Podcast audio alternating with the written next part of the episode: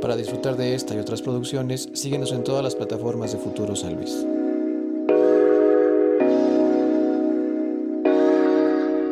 ¿Cómo estás, carnal? Muy bien. ¿Muy chido? Muy emocionado. ¿Sí? Sí. Qué chido que andes por acá. Gracias, gracias por la invitación. No, gracias por haberla aceptado. Y también qué chido a la banda que se dar un clic para checar este contenido. El día de hoy estamos con Van Galle, uno de los creadores potosinos a los que yo ubico, la verdad es que ya con una buena trayectoria y con quien consideramos que estamos listos para esta conversación. Sí, yo también muy listo. Muchas gracias por estar por acá. Gracias, saludos a toda la banda que. Sí, saludos. Eh, contigo te comentaba que comenzamos la segunda temporada. Arrancamos ya la segunda parte de este proyecto que comenzó el año pasado. Y pues la verdad es que se me hace interesante como charlar contigo en el aspecto de que creo que coincidimos un poco con la idea de, de- la difusión como tal. ¿no? O sea, yo este proyecto lo, creé, lo comencé con mi socio, con el crew que tengo, con la intención de darle un foro de calidad, un foro que hiciera match, que hiciera, que respetara ese esfuerzo de la banda creativa o de la banda que está generando agenda aquí en el estado Sí.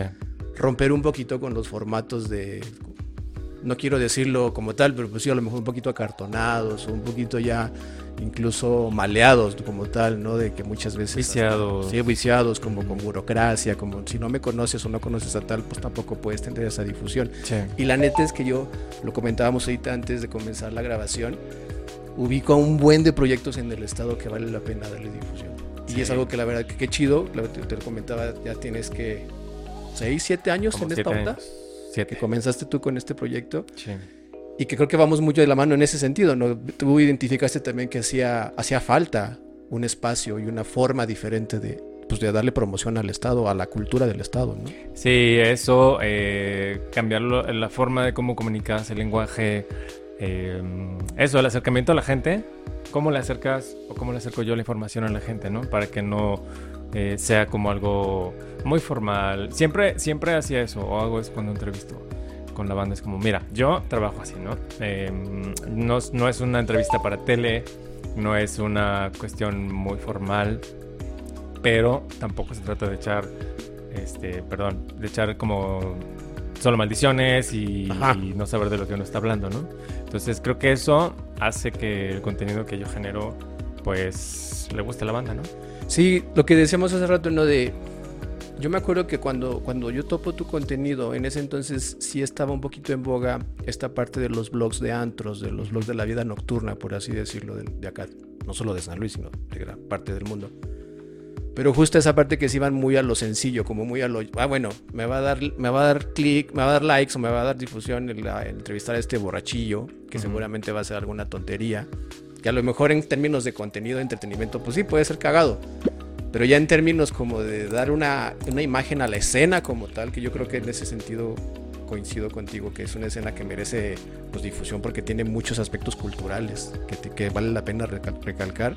Pues obviamente está más, está, la, la, la apuesta es un poquito más, más elaborada, pero creo que tiene más beneficio el llegar a, pues sí, a entrevistar, a lo mejor sí dentro de esa vida nocturna, pero más como, con un poquito más de trasfondo como tal, ¿no? Sí, justo eso fue uno de los retos a los que me enfrenté porque mm, no quería yo repetir estas cosas que son como virales y que también hacen como...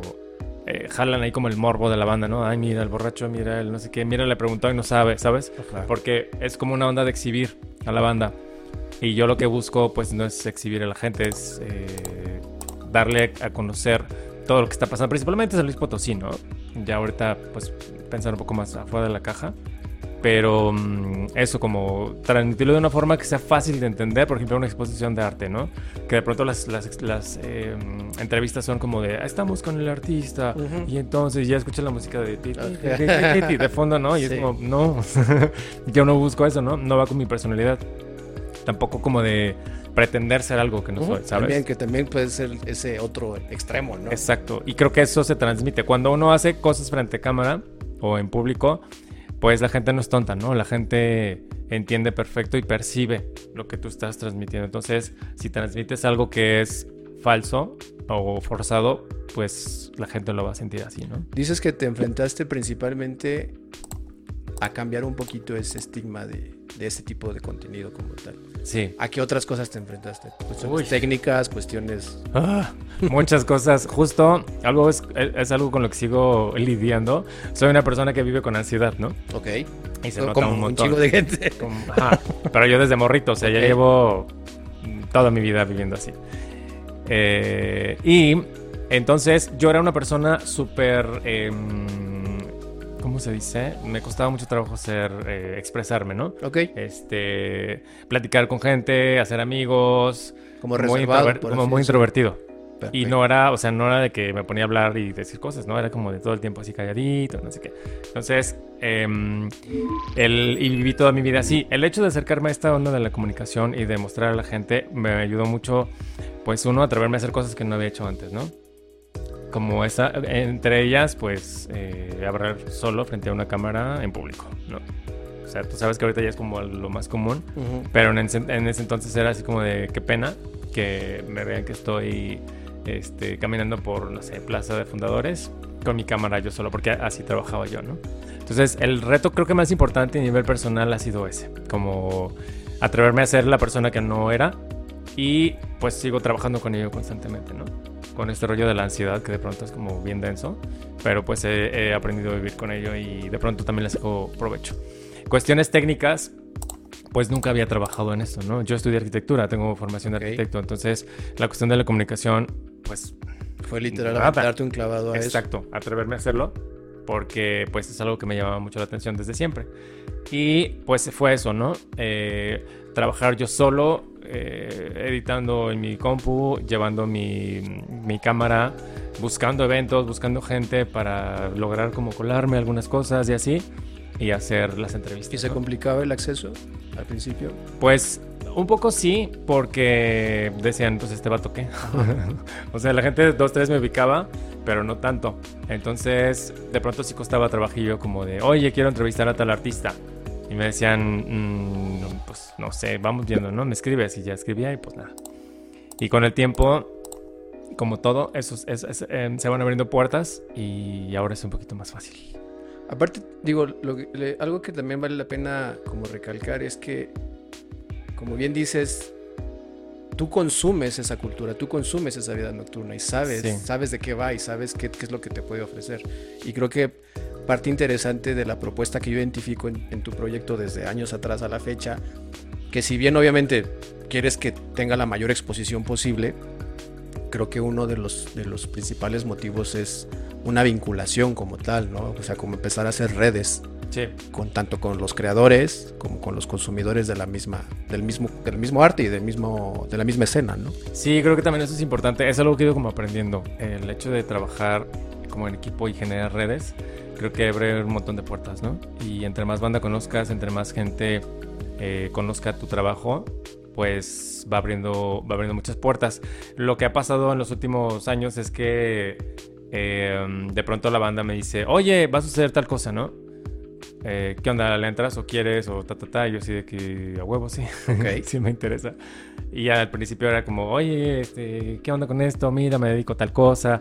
O sea, era un rollo de, de tratar de explicar qué es lo que hago para que la gente dijera, ah, ok, está cool lo que está haciendo este güey. ¿Y cómo se lo explicabas? ¿Cómo era el speech que usabas? Eh, ni siquiera me, me reconocí a mí mismo como promotor ni difusor cultural, más bien era como, oye, pues tengo un blog y ando compartiendo a la gente en la ciudad de San Luis Potosí lo que está sucediendo acá porque me interesa que la banda entienda que la ciudad ya no es esa ciudad aburrida que que conocíamos no hay todos, nada ¿no? que hacer, Ajá, no hay lugares a dónde ir y todo eso. Exacto.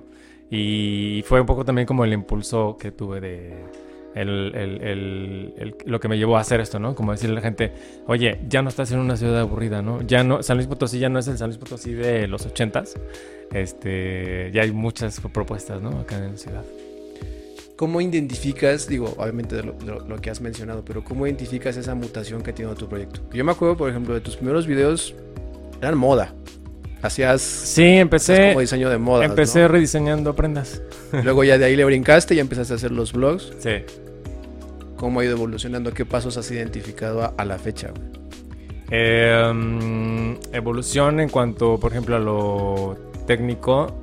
y hacer realizar la chamba eh, ya ha sido es como más fácil sabes la experiencia que tengo ya es como más fácil realizar todo lo que hacía antes no antes tenía que mm, investigar lo sigo haciendo pero antes me tomaba mucho tiempo investigar a quién iba yo a entrevistar preparar la entrevista sabes era como eh, incluso hasta estructurar en mi cabeza cómo iba a ser la grabación y la edición. O sea ya estaba pensando todavía a futuro eso no y ahorita ya es como algo que ya tengo. Entonces, eso ha sido una evolución bien importante, ¿no?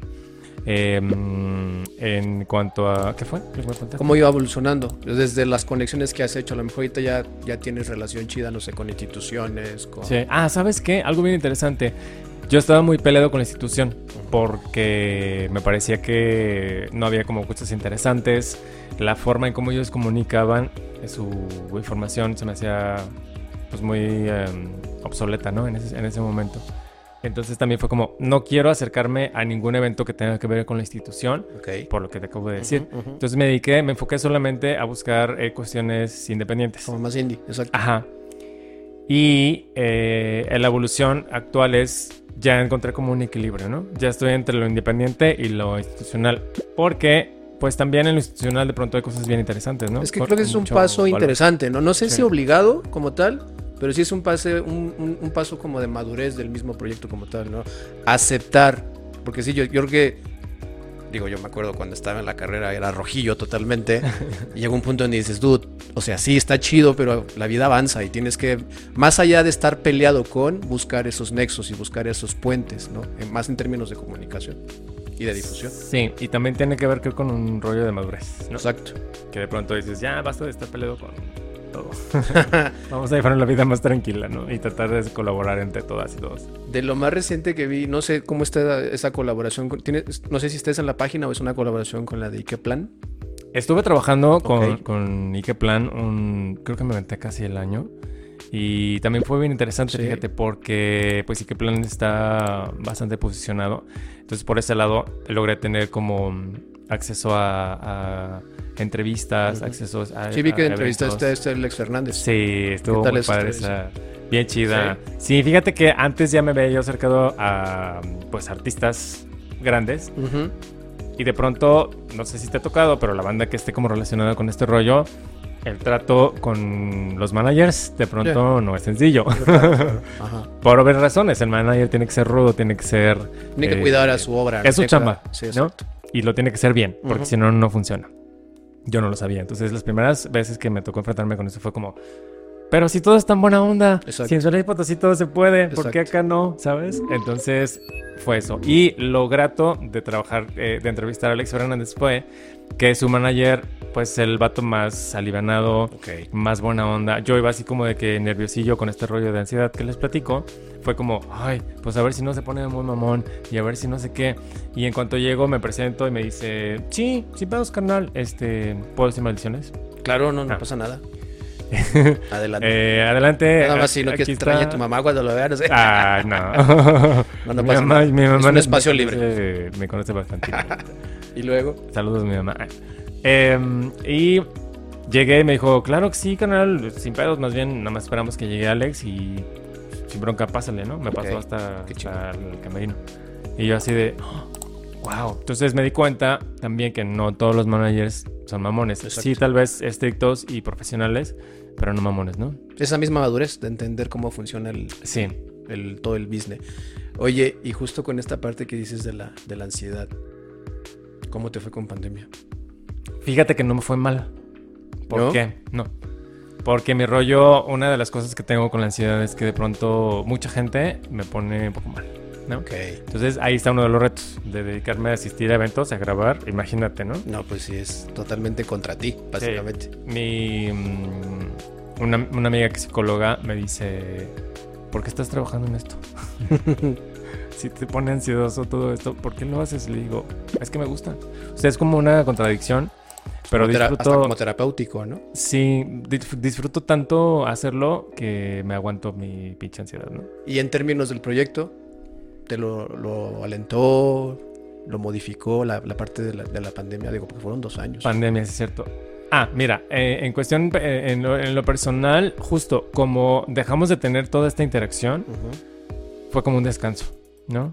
Yo soy de las personas, afortunadamente, eh, actualmente no sucede así porque tengo muchas cosas que hacer, pero soy de las personas que si no tiene que salir de su casa, no sale. Ok. Porque, por lo que te- les platico. Entonces, eh, es, eh, la pandemia en ese sentido me vino bastante bien. Fue como, ok, se separa la interacción social, hay poca gente donde vas y demás. Fue como, ay, qué rico.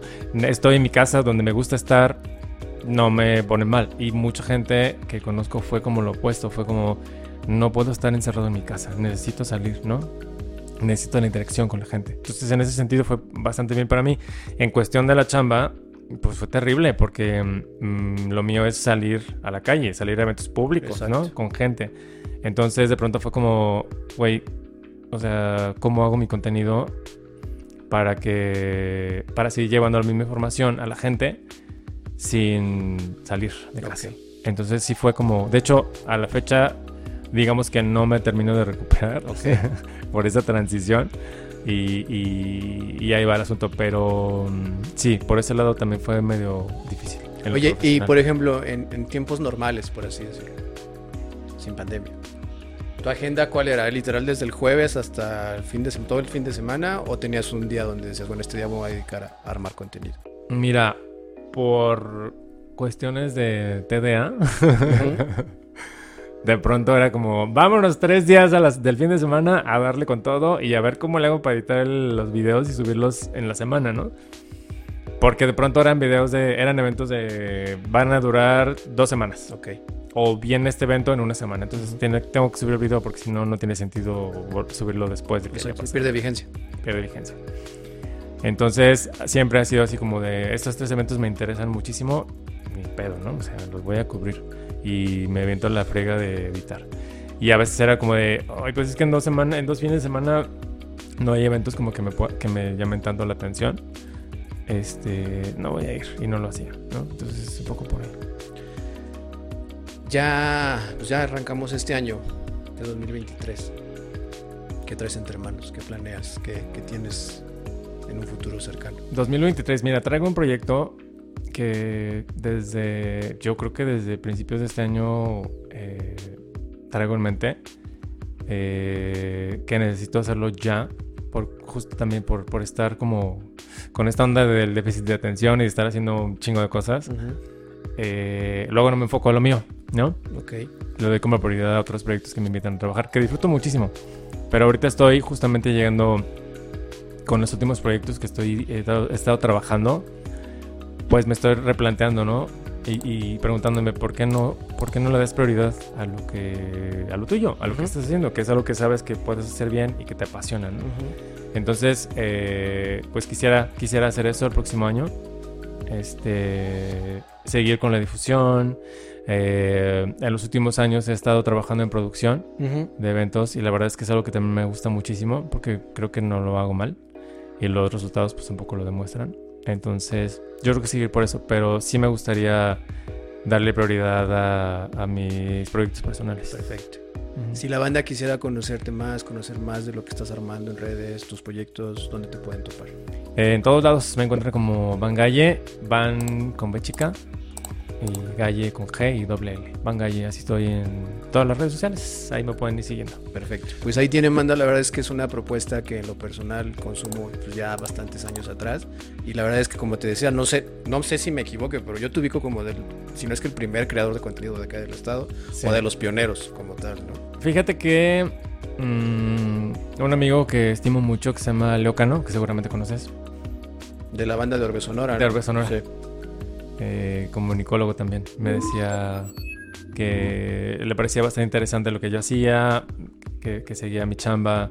Luego en algunos momentos estuvimos platicando y, y me dio como unos muy buenos consejos. Yo le pedí retroalimentación Ujú. y eso le pareció bien interesante. Entonces me estuvo dando como algunos consejos y él me decía que lo que veía en mí se le hacía bien cool y que, que le parecía bien, bien interesante y que, que estaba chido que lo hiciera, ¿no? Entonces, ese tipo de, re- de- retroalimentaciones de gente que yo sé que tiene como mucha experiencia y que son comunicadores, comunicólogos de, de carrera, em, pues me dice que lo estoy haciendo bien. Que vas bien. ¿no? Ajá. Entonces, perdóname, se me fue la pregunta. No te preocupes. No, No, y justo, qué bueno que lo mencionas porque justo quería llegar a esto. Tú ya con ese, con ese referente de que muchas veces esa opinión de banda que es, que digamos, si le podemos decir que es especialista o que sabe de lo que está hablando, Sí. tiene mucho valor. ¿Qué le dirías tú a la banda que como tú hace 5 o 6 años comenzaste, está comenzando ahorita? ¿Qué mensaje le darías? Voy a llorar. Porque mm, yo siempre le pregunto eso a la gente que mm, entrevisto. Y nunca nadie me lo había preguntado a mí. Entonces me hace muy, muy lindo. Primera vez, siempre hay una primera vez. Sí. ¿Qué le diría? Ay, pues que se avienten. Que se avienten a hacerlo. Eh, si, si, si hay algo ahí en el, en el corazón o tienen ganas de hacer las cosas, pues que se avienten, ¿no? Que, que, que- que se den la oportunidad de, pues, de cagarla para seguir aprendiendo. Eh, yo creo que, pues en la vida hay como muchas limitantes, ¿no? Que podemos llegar a tener, muchos como obstáculos, pero mm, creo que vale la pena no quedarse con las ganas de hacer las cosas. Aparte de que vivimos en una época donde ya la parte técnica se ha simplificado mucho. ¿no? Yo creo que, por ejemplo, Sí. ¿tú ¿te acuerdas antes cómo batallabas a lo mejor con una cámara? Ahorita un celular te da una calidad tanto de audio como de video bastante ac- accesible, Sí. que muchas veces nada más, ahora sí dependes de la idea que traigas. Sí, puedes editar ya todo en el celular. O sea, ya las, las herramientas están a la mano, ¿no? No es tan, tan complicado. Pues ahí tiene, Manda, palabras de, de un creador ya con trayectoria acá en el estado. ¿Cómo te sentiste? ¿Te gustó el espacio?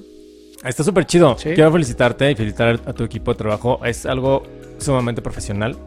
Cuando los encontré en redes sociales, mm, me gustó mucho el contenido. Está muy bien hecho. De verdad que el nivel está bastante bueno. Eh, porque, pues, como tú, yo también veo por ahí eh, a más, más eh, creadores, más productores. Y están a nivel, están a nivel. Muchas felicidades al equipo por lo que están haciendo. Mm, síganlos en sus redes sociales para que chequen las entrevistas San Luis, en interesantes. cualquier plataforma estamos presentes. Sí, sí, la verdad es que se hace, se hace el intento, llevamos ya un año con este proyecto justamente, y justo esa es la idea, generar un producto, un, un hub con la calidad necesaria que, que responda a la calidad de los proyectos creativos y de la información que se está generando aquí en el estado. Sí, Qué chido que estuviste por acá, carnal. gracias. También gracias a ustedes que se dieron una vuelta en esta segunda temporada que estamos arrancando. No olviden comentar, dar like, compartir eh, todo el contenido que hacemos en todas las plataformas como Futuro San Luis. Y pues bueno, un año más y sin nada más que decir, nos vemos la que sí.